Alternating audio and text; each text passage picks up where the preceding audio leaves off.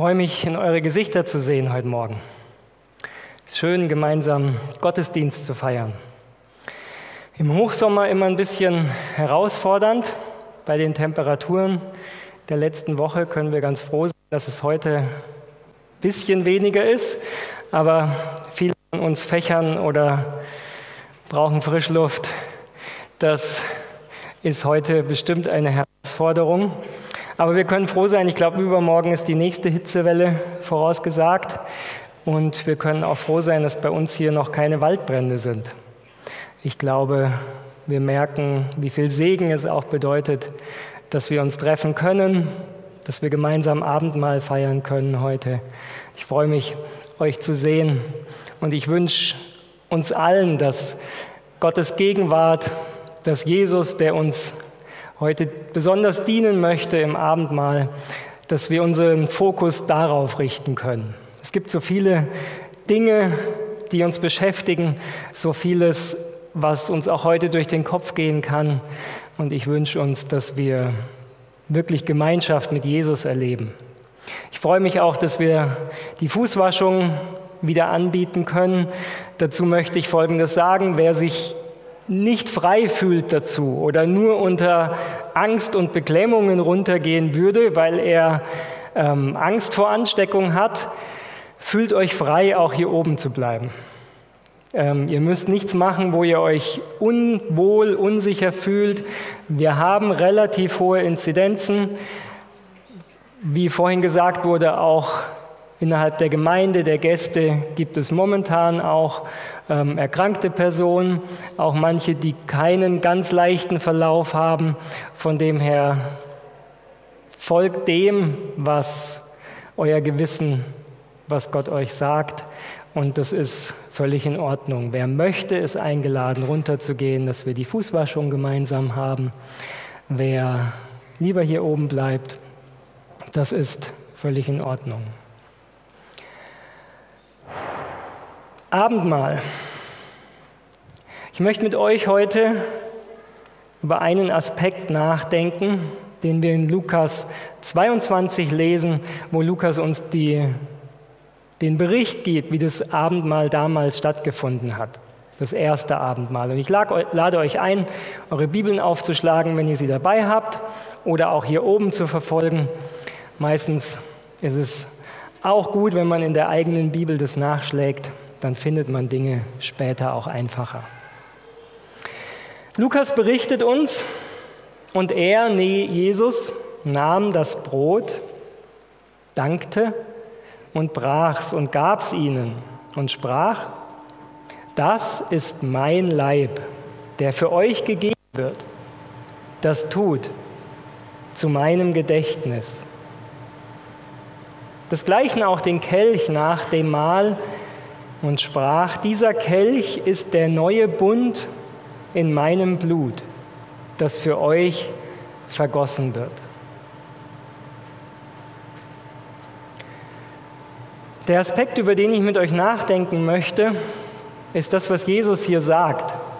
Es ist der neue Bund. Und ich möchte mit euch darüber nachdenken, in diesem kurzen Impuls vorher, was bedeutet dieser Bund?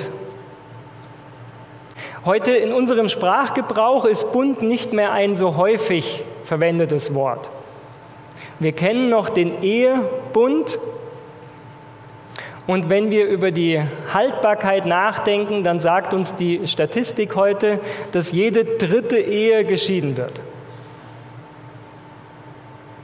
Also könnten wir sagen, ein Bund ist ein, eine Übereinkunft, die zwei Parteien treffen die aber auch wieder aufgelöst werden kann, wenn wir das menschlich betrachten. Momentan, wenn man das Wort Bund mit Vertrag ersetzt, dann merken wir diese Unsicherheit im menschlichen Bereich heute, weil wenn es um das Thema Energie geht und Gas, dann ist die große Frage, hält sich ein Vertragspartner an einen Bund, der geschlossen worden ist, der Liefermengen enthält oder nicht. Und wir wissen, da gibt es natürlich genügend Argumente hin und her. Und wir merken, menschlich ist es gar nicht so einfach. Für uns kann es eine wichtige Frage werden, weil diese Gemeinde mit Gas geheizt wird. Und wie es in vier, fünf Monaten aussieht, könnte deswegen für uns eine sehr praktische Frage sein, nicht nur theoretisch. Und ich ermutige uns alle, schon jetzt auch dafür zu beten, dass wir uns möglichst auch im Herbst und im Winter hier in der Gemeinde treffen können. Wie auch immer Gott das macht. Oder dass, wenn es anders kommt, Gott uns Lösungen zeigt. Aber was wir damit merken, ist bunt vom, von der menschlichen Perspektive her betrachtet. Scheint so eine Vereinbarung auf Zeit zu sein. Und wenn sich die Umstände ändern, wenn äußere Dinge sich verändert haben, dann ist es auch gut möglich, das zu verändern. Wie ist es gesehen, wenn wir in die Bibel schauen? Wie ist es biblisch? Was sagt Jesus hier? Der neue Bund. Ist dieser Bund an Bedingungen geknüpft? Wenn ja, welche? Über das Thema Bund, wenn man theologische Bücher aufschlägt, dann findet man unter diesem Stichwort Bund nicht nur so einen kurzen Absatz, sondern es sind meistens vier, fünf, sechs, manchmal zehn Seiten mit allerkleinster Schrift. Also da könnte man wahrscheinlich zehn Predigten halten, deswegen ähm, keine Sorge, werde ich mich heute nur auf einen Aspekt beschränken. Und ich möchte ein paar Bibeltexte mit euch aus dem Alten Testament anschauen, weil das, was Jesus hier sagt, ist gedrängt vom Alten Testament. Die Bedeutung, die er hier weitergibt seinen Jüngern, war für die Jünger klar, weil sie diese Bilder im Alten Testament hatten. Wenn wir im Alten Testament nach dem Bund schauen, dann merken wir, dass dieser Bund ganz, ganz oft mit einem besonderen Aspekt verknüpft wird. Und den möchte ich mit euch anschauen. Wir starten in 5. Mose 7, Vers 12, kurz vor der Landnahme. Das fünfte Buch Mose hatten wir ja auch im Bibelgespräch vor nicht allzu langer Zeit. Da sagt Mose, und es wird geschehen, wenn ihr auf diese Rechtsbestimmungen hört, sie bewahrt und tut, so wird der Herr, dein Gott, auch dir den Bund und die Gnade bewahren, die er deinen Vätern geschworen hat. Worauf es mir ankommt, habe ich schon fett hervorgehoben. Bund und Gnade. Und das kommt ganz, ganz häufig vor im Alten Testament. Wo der Bund erwähnt wird, wird auch Gnade erwähnt. Und es hilft uns, das, was wir hier gelesen haben, auch ein bisschen in Perspektive zu setzen. Weil ja da steht, wenn ihr auf diese Rechtsbestimmungen hört, sie bewahrt und tut, dann gilt der Bund. Und es klingt so nach einem Bund, der an Bedingungen geknüpft ist. Wie im Moment, wenn die Gasturbine geliefert wird, dann kann auch die Liefermenge wieder steigen. Aber dieses Bewahren der Rechtsbestimmungen heißt nicht, wenn ihr das alles hundertprozentig richtig macht, dann bin ich für euch da. Und das wird eben ausgedrückt durch das Wort Gnade. Und ich glaube, der Aspekt, worauf es hier ankommt, es ist ein Unterschied. Ob wir etwas für gut empfinden, ob wir etwas tun wollen, aber wir scheitern in der Umsetzung, oder ob wir etwas prinzipiell ablehnen und sagen, nein, finde ich gar nicht gut. Versteht ihr den Unterschied, um den es hier geht? Was Gott sagt, wenn ihr diesen Bund prinzipiell annehmt, wenn ihr mir nachfolgen möchtet, dann bin ich für euch da. Und dann gilt gleichzeitig die Gnade. Bund und Gnade gehören bei Gott zusammen. Es gibt keinen Bund ohne die Gnade. Und dazu können wir noch ein paar Bibeltexte anschauen. 1. Könige 8, die Einweihung des Tempels. Was betet Salomo? O Herr, du Gott Israels, es gibt keinen Gott, der dir gleich wäre, weder oben im Himmel noch unten auf Erden. der du den Bund und die Gnade bewahrst deinen Knechten, die mit ihrem ganzen Herzen vor dir wandeln. Auch hier wieder. Bund und Gnade von diesem großen, großen, wunderbaren Gott, der der Schöpfer dieser Welt ist.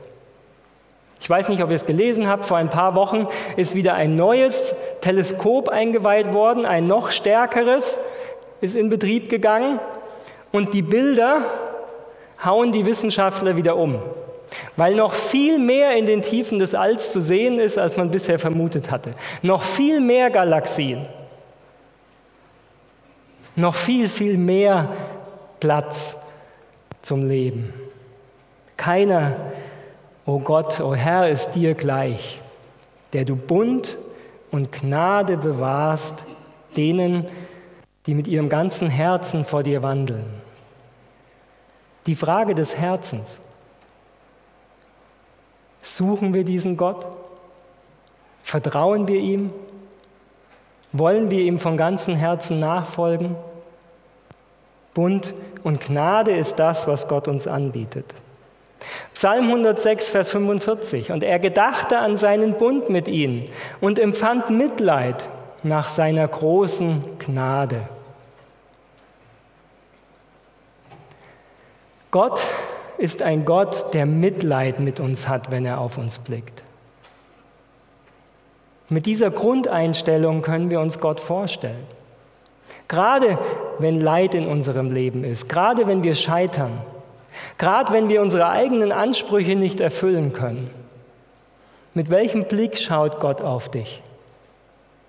Das ist das große Mitleid, das er mit dir hat. Nicht der Blick eines unbarmherzigen Richters, sondern der Blick eines Vaters, der Mitleid mit deiner Schwäche hat und der dir deswegen den Bund und die Gnade anbietet. Daniel 9, Vers 4. Ich betete aber zu dem Herrn, meinem Gott, und ich bekannte und sprach, ach Herr, du großer und furchtgebietender Gott, der den Bund und die Gnade denen bewahrt, die ihn lieben und seine Gebote bewahren. Gott bewahrt die Gnade. Er bewahrt den Bund, den er gibt.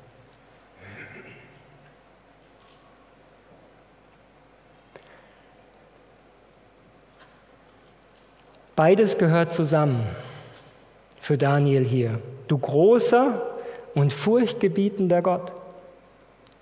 Wenn wir uns mit Gott, mit diesem großen Schöpfer auseinandersetzen, wenn wir betrachten, was er getan hat, wenn wir seine Heiligkeit betrachten, dann können wir nicht so tun, als sei er unseresgleichen, sondern wir merken im Vergleich, wie klein und armselig und schwach wir sind.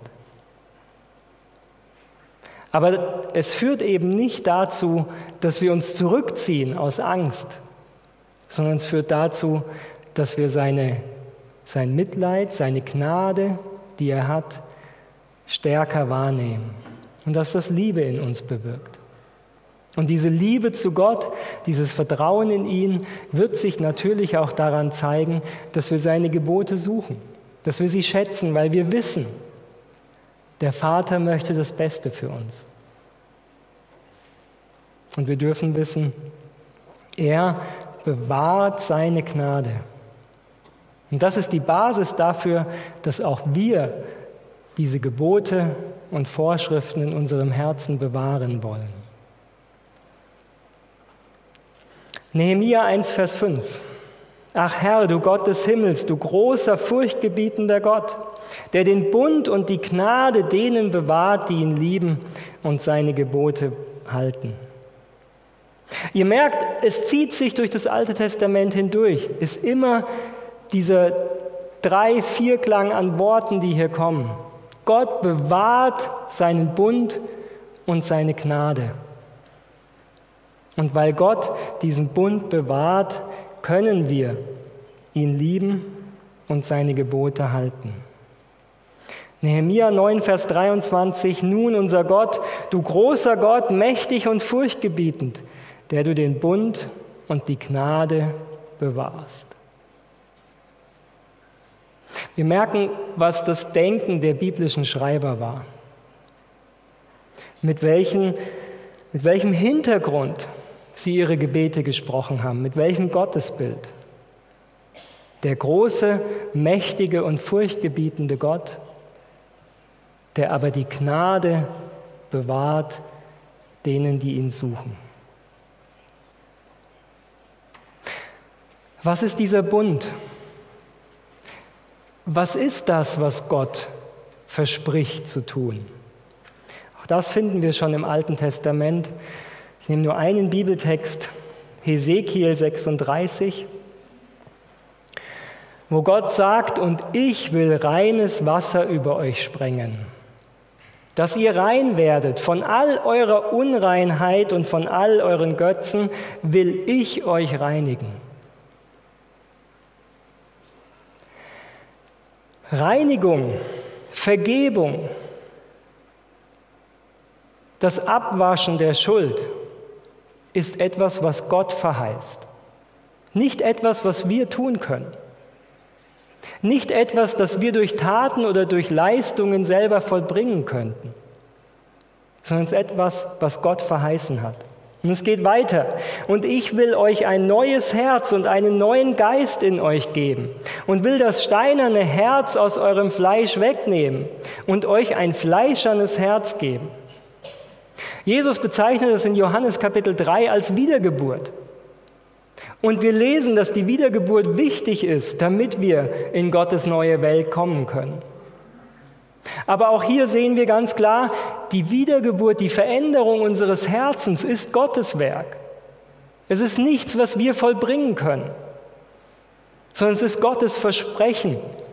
Genauso wie Jesus am Kreuz gestorben ist für unsere Schuld und unsere Schuld auf sich genommen hat und wir nichts dazu tun konnten. Keiner von uns war dabei, keiner von uns konnte Jesus ermutigen.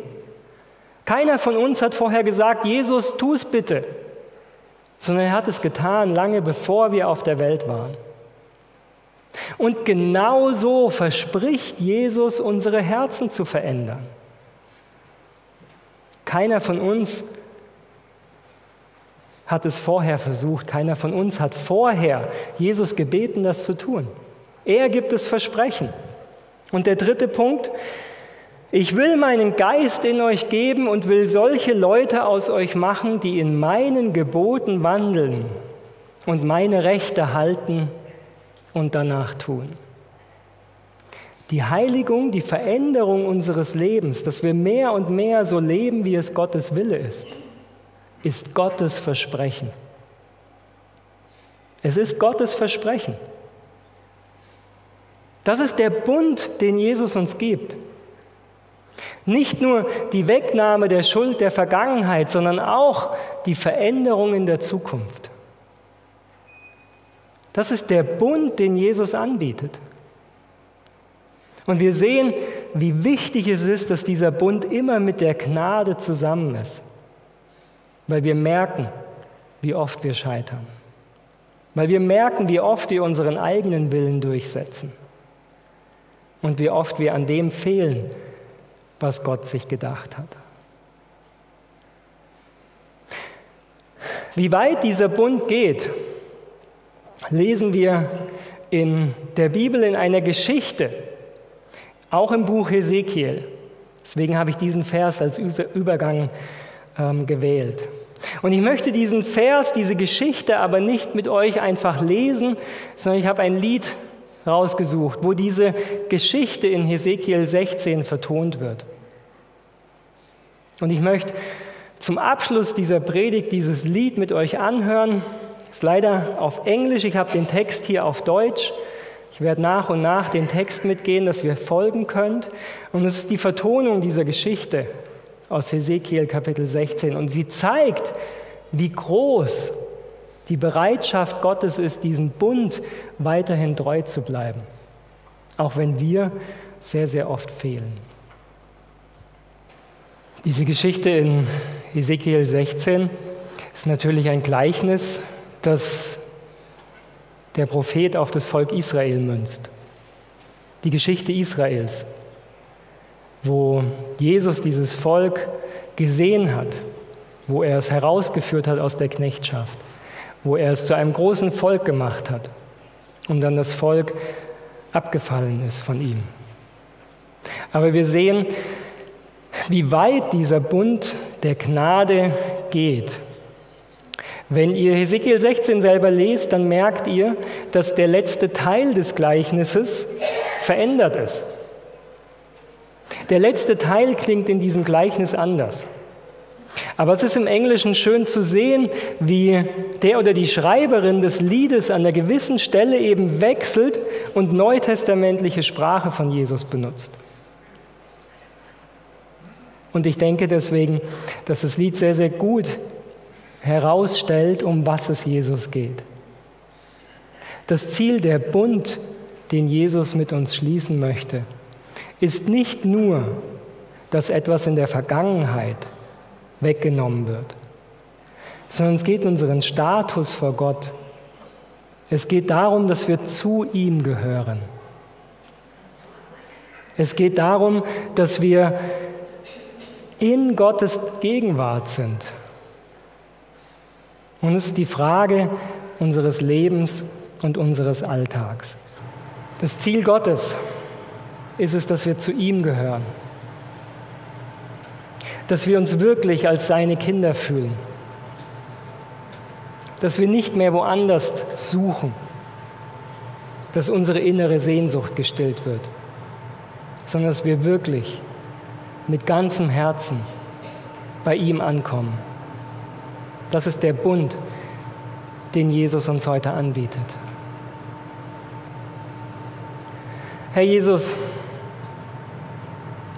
wir stehen heute besonders in deiner Gegenwart. Wir möchten Abendmahl feiern. Wir möchten darüber nachdenken, was du für uns getan hast. Und Herr, wir tun es nicht nur in Worten, sondern indem wir ganz praktisch dem folgen, was du uns aufgetragen hast. Wir werden einander die Füße waschen. Wir werden das Brot zu uns nehmen als Symbol für deinen Leib, der für uns zerbrochen worden ist.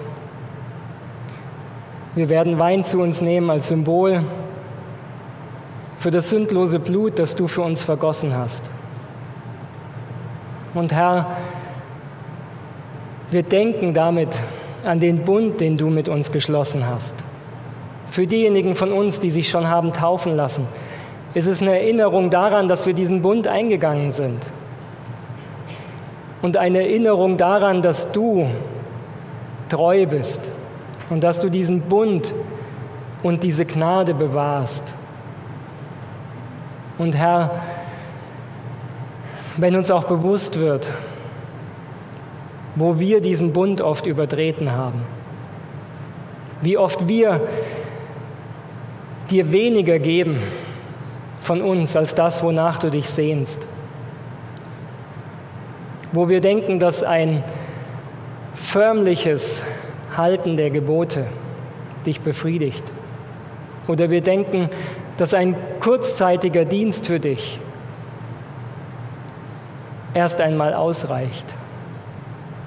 Herr, so sehen wir, dass du in deiner großen Liebe viel mehr für uns vorhast. Du möchtest, dass wir vollständig zu dir gehören, dass wir in deiner Gegenwart unser Leben führen.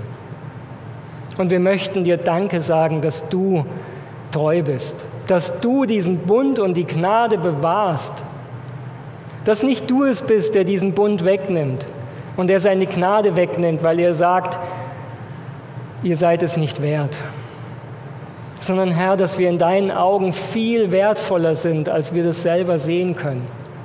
Es hat dich dazu gebracht, vom Himmel auf diese Erde zu kommen. Es hat dich dazu gebracht, ans Kreuz zu gehen und zu sterben für uns. Es hat dich dazu gebracht, diese Verlassenheit vom Vater, die eigentlich uns treffen sollte, die auf dich zu nehmen und in dieser Verlassenheit dein Leben auszuhauchen.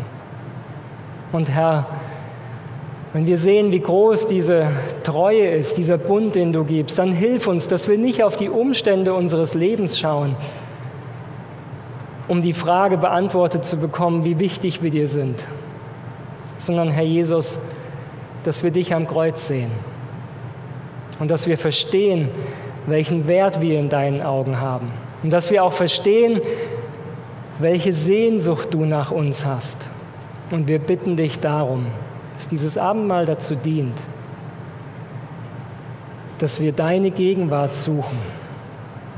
Und wir bitten dich darum, dass du diesen Bund wahr machst, dass du unsere Herzen veränderst und dass du Menschen aus uns machst, die in deinen Wegen wandeln, die an deiner Hand gehen und die dem Lamm nachfolgen, wohin es auch geht. Amen.